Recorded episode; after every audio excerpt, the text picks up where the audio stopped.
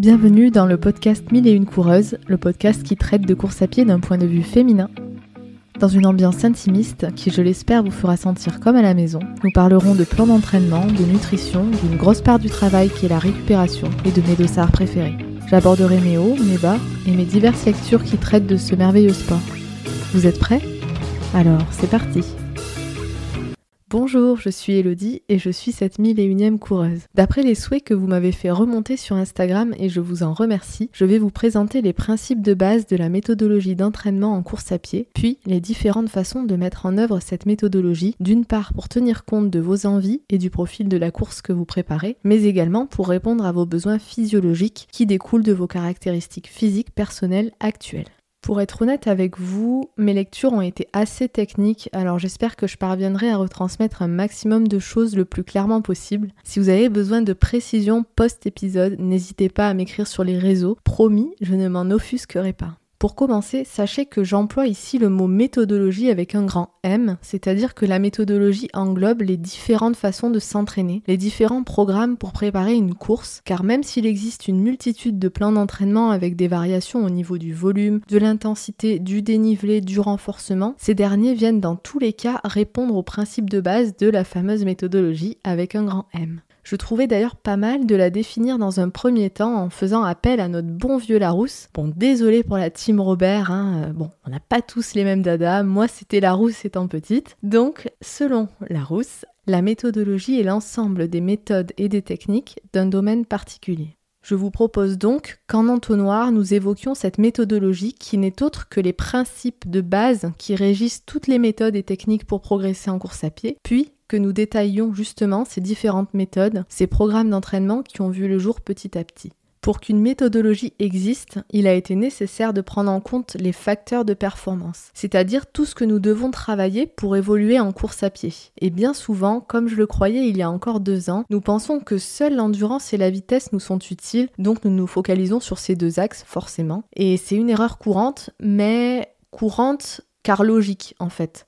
C'est normal, quand on voit des coureurs, ils vont soit vite, soit ils courent longtemps, soit ils font les deux en même temps, donc c'est un peu ce qui nous vient à l'esprit. Mais la course à pied est un iceberg dont la face cachée ne peut être négligée quand on souhaite progresser sur du long terme. Cette face cachée contient 9 facteurs de performance. L'endurance aérobie, et la vitesse. Donc sur ça, on avait en partie raison. On a eu raison euh, de travailler ça. Mais il y a aussi la force, la souplesse, l'économie de course, le profil psychologique, la diététique, l'indice de masse corporelle, donc IMC, ainsi que la tactique de course. Du côté de l'IMC, je ferai un focus spécifique à un moment donné car il y a beaucoup de troubles du comportement alimentaire dans le sport et le running, alors que ce n'est vraiment pas le premier critère à prendre en compte aujourd'hui, surtout pas quand on est amateur. Certes, il y a des choses qui se jouent du côté du poids et de la masse grasse, mais on peut progresser très très loin déjà sans se focaliser là-dessus et que ça devienne le problème majeur. Avec tous ces facteurs, vous comprendrez donc mieux pourquoi je parle régulièrement de l'importance de varier vos entraînements.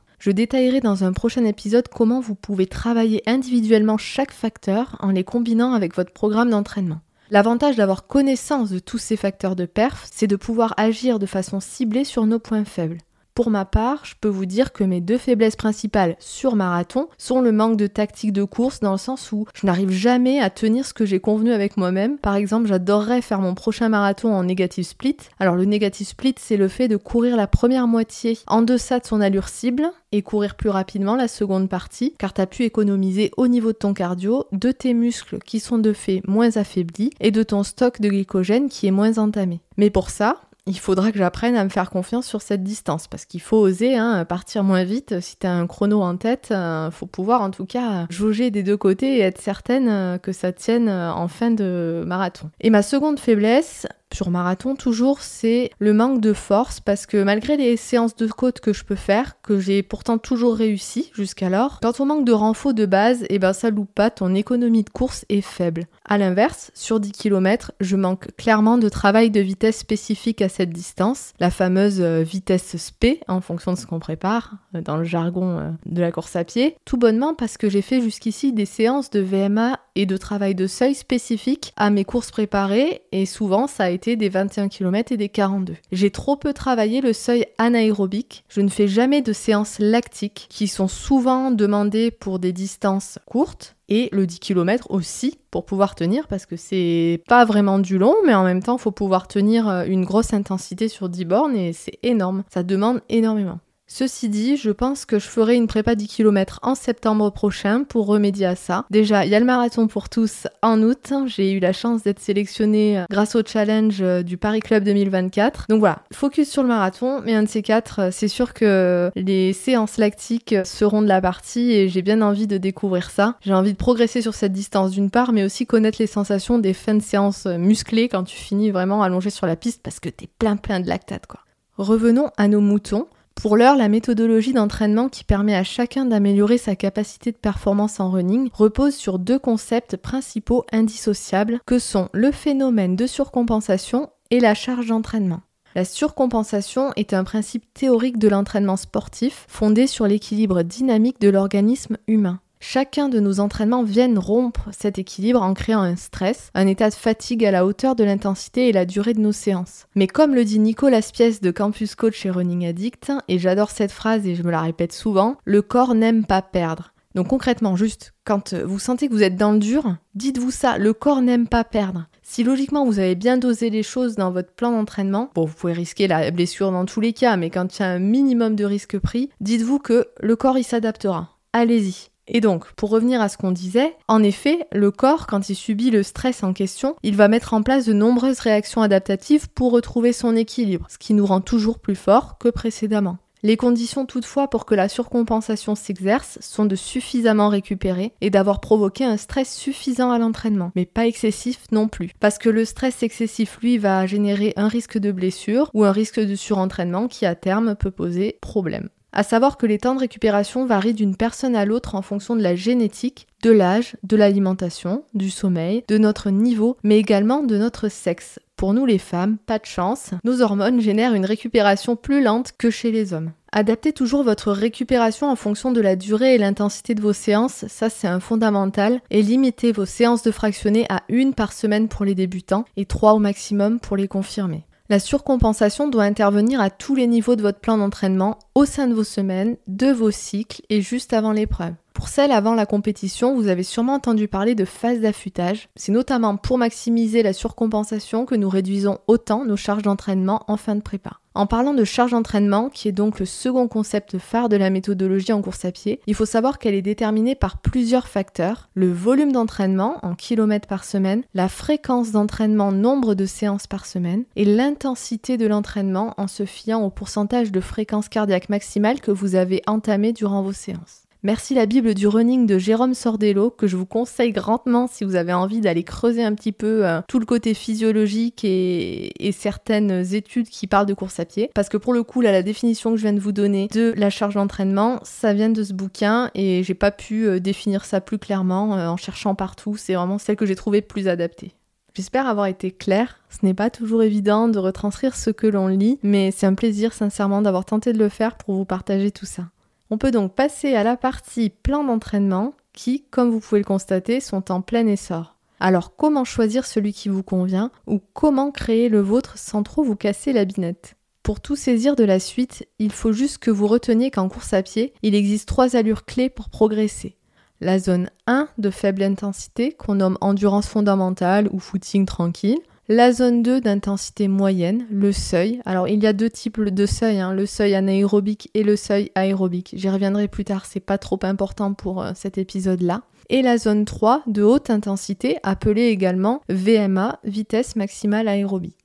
Je vais vous présenter trois méthodes d'entraînement tout en vous suggérant l'une d'entre elles en fonction de vos envies, que vous soyez débutant ou non. En effet, quel que soit votre niveau en course à pied, vous pouvez souhaiter vous focaliser uniquement sur ce sport en le faisant vôtre, en l'embrassant, en le chérissant quotidiennement, ou au contraire, voir le running comme un sport complémentaire à votre discipline principale pour diverses raisons, pour reprendre après une blessure, pour travailler votre cardio, pour vous entraîner en extérieur si vous êtes quelqu'un qui fait du sport euh, simplement en salle ou voilà, où le sport se pratique uniquement en salle, muscler différemment vos membres inférieurs, il y a plein de raisons. En tout cas, vous pouvez aussi le voir comme un sport complètement annexe et complémentaire.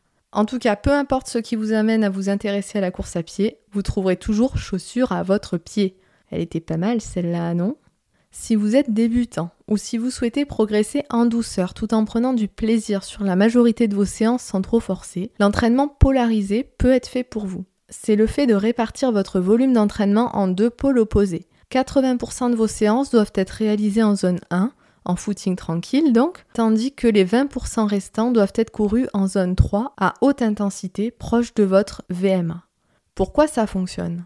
Tout simplement car, comme le dit Guillaume Adam, entraîneur et fondateur de Run Motion Coach, courir à basse intensité muscle le cœur, développe les petits vaisseaux qui transportent l'oxygène au sein des muscles, et courir à haute intensité stimule le système cardio-respiratoire, développe le VO2 max, ça vient augmenter la quantité maximale d'oxygène que l'organisme peut utiliser par unité de temps. Et plus la VO2 max est élevée, meilleure est l'endurance car la production d'énergie est plus importante.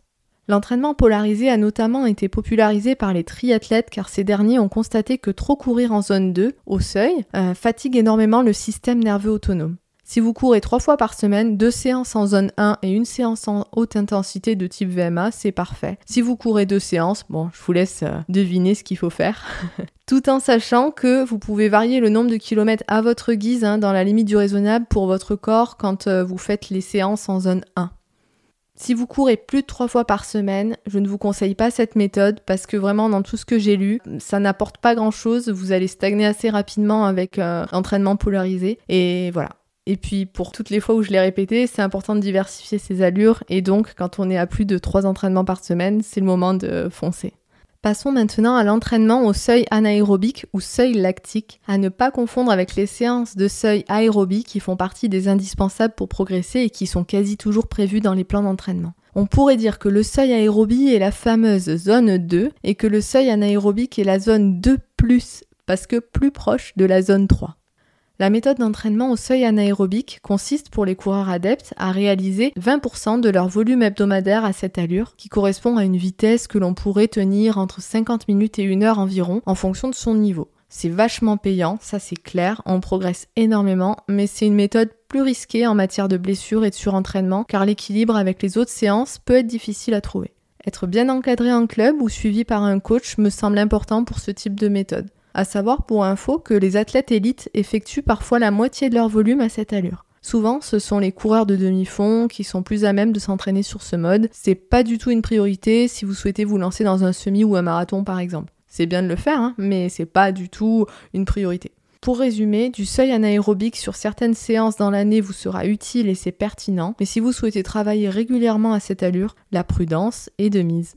Enfin, la méthode de l'entraînement pyramidal consiste quant à elle à réaliser 70% de son volume hebdo en zone 1, faible intensité, 20% en zone 2, au seuil, et 10% en zone 3 avec des séances de VMA. Elle n'est pas très répandue car elle est davantage proposée dans le cadre des préparations marathon. Pourquoi? Car elle permet de travailler régulièrement l'allure marathon qui équivaut environ à la zone 2, plutôt que le travail de fractionné court de type VMA qui a moins d'intérêt pour préparer cette distance. Cependant, la VMA doit absolument être travaillée dans la phase foncière de la prépa marathon, qu'on appelle également phase de développement ou préparation générale, avant la préparation spécifique. Et c'est quand vous entrez dans la prépa spécifique marathon que vous allez travailler énormément en zone 2, puis à votre allure cible en fonction du chrono que vous voulez préparer. Vous l'aurez compris, il n'y a pas qu'une méthode pour s'entraîner. Beaucoup de coachs préconisent même d'utiliser ces trois modèles d'une saison à une autre ou d'une prépa à l'autre. Pour ma part, varier les séances types en fonction de mes faiblesses a toujours marché jusqu'à maintenant sans avoir forcément à choisir un modèle d'entraînement. La base de la base, tout confondu, reste la zone 1, l'endurance fondamentale, le footing tranquille, qui est, à l'image d'une maison, les fondations de votre entraînement en course à pied. Elle ne peut être négligée. Sans oublier la récupération pour assurer le phénomène de surcompensation que j'ai évoqué juste avant. J'espère que cet épisode vous aura plu, mais surtout qu'il vous sera utile, car pour ma part, la compréhension de tout ça a changé beaucoup de choses depuis un peu plus d'un an. Mais sachez que je suis loin, très loin d'appliquer encore certaines choses qui sont pourtant fondamentales. Le fait de s'entraîner à s'alimenter en courant, par exemple, je le fais que trop peu. De même pour le renforcement musculaire, c'est mieux depuis quelques mois, mais c'est loin d'être optimal. Je vais me lancer dans un programme annexe dans quelques jours, je pense, celui proposé par Anouk Valette, je vous conseille hein, si vous voulez aller voir sur Instagram, qui me permettra de faire de la mobilité, du HIT et de la force full body en séances bien distinctes, car j'en parlerai bientôt, le renfort et la mobilité ont des vertus médicales au long terme que la course à pied ne génère pas suffisamment, et ça m'importe de prendre soin de mon corps via ce travail musculaire avant même de vouloir qu'il m'aide à progresser en course à pied. J'aurais bien aimé rester encore un peu avec vous, mais cet épisode touche à sa fin. N'hésitez pas à me faire parvenir vos retours sur les réseaux, Instagram et Facebook. Merci à celles et ceux qui l'ont déjà fait, c'est vraiment plaisant de pouvoir échanger tous ensemble. Profitez bien de ces dernières semaines d'août, de l'été, du soleil, des vacances, et surtout prenez soin de vous. Je vous embrasse, à très vite.